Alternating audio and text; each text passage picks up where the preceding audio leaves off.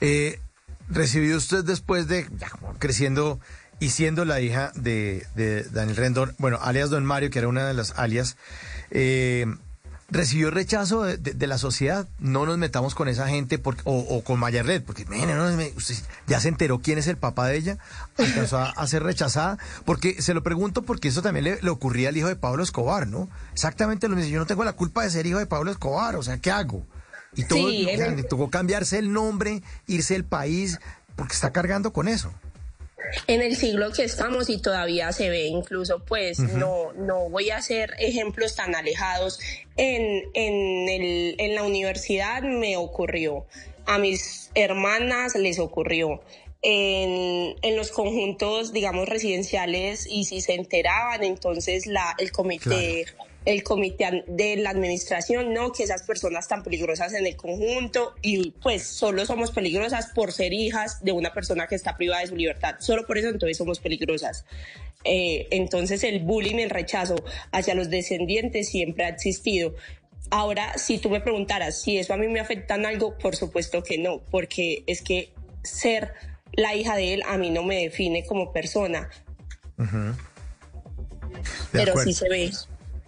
Sí, sí, sí. Bueno, ¿y sus hermanos eh, o hermanas que me estaba, de los que me estaba hablando, Mayerlet, ellos mm, qué dicen acerca de esta historia? O sea, ¿usted para qué se pone a contar esa vaina en la familia, no sé qué? ¿O cómo han recibido que usted haga público estas historias? ellas están muy, eh, ellas y ellos están muy, muy emocionados y mantienen muy orgullosos de mí. La verdad, nunca he tenido críticas al respecto. Antes, por el contrario, siempre me dicen que cuente más historias de las que cuento. porque hay demasiadas historias. Es que no es por exagerar, pero nuestra vida parece una película. Siempre molestamos de que deberíamos tener una serie porque es una, es una película impresionante. Además que mi padre, como te repetía, eh, como te había dicho anteriormente, tuvo nueve hijos y cada uno tiene una carrera, todos somos profesionales y todos tienen una carrera, todos tenemos una carrera diferente. Entonces nos llamamos porque tengo una amiga que, eh, una hermana que es piloto. Entonces llamamos a la que es piloto, llamamos a la que es abogada, eh, llamamos, me hago entender, entonces nos apoyamos entre todos y es muy, muy, muy gracioso porque entonces la piloto tiene amigos que tienen helicópteros. Entonces ya tenemos helicóptero para ir a un sitio. Y uno creería que, uno creería que es algo como muy muy difícil, pero es algo fácil, porque todo en esta vida de igual manera son influencias. Sí, de acuerdo, de acuerdo.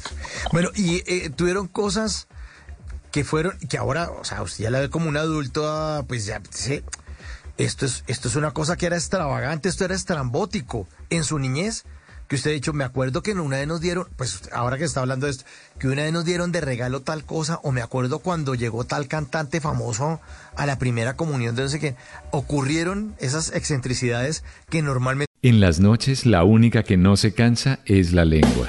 Por eso, de lunes a jueves a las 10 de la noche empieza Bla Bla Blue con invitados de lujo. Los saluda Guillermo Novelli de La Mosca. Les habla Alexander Ospina, Te Amo Hijo TV. Los saluda Maru Yamayusa. La Josefa Chivatay. ¡Ay, papá! Saluda Eddie Herrera. Tema es lo que hay. Claro, puro Bla Bla Blue. Muévanse pa Bla Bla Blue prácticamente. Con buena música, con historias que merecen ser contadas, con expertos en esos temas que desde nuestra casa tanto nos inquietan y con las llamadas de los oyentes que quieran hacer parte de este espacio de conversaciones para gente despierta. Bla bla blue. De 10 de la noche a 1 de la mañana. Bla bla blue. Porque ahora te escuchamos en la radio.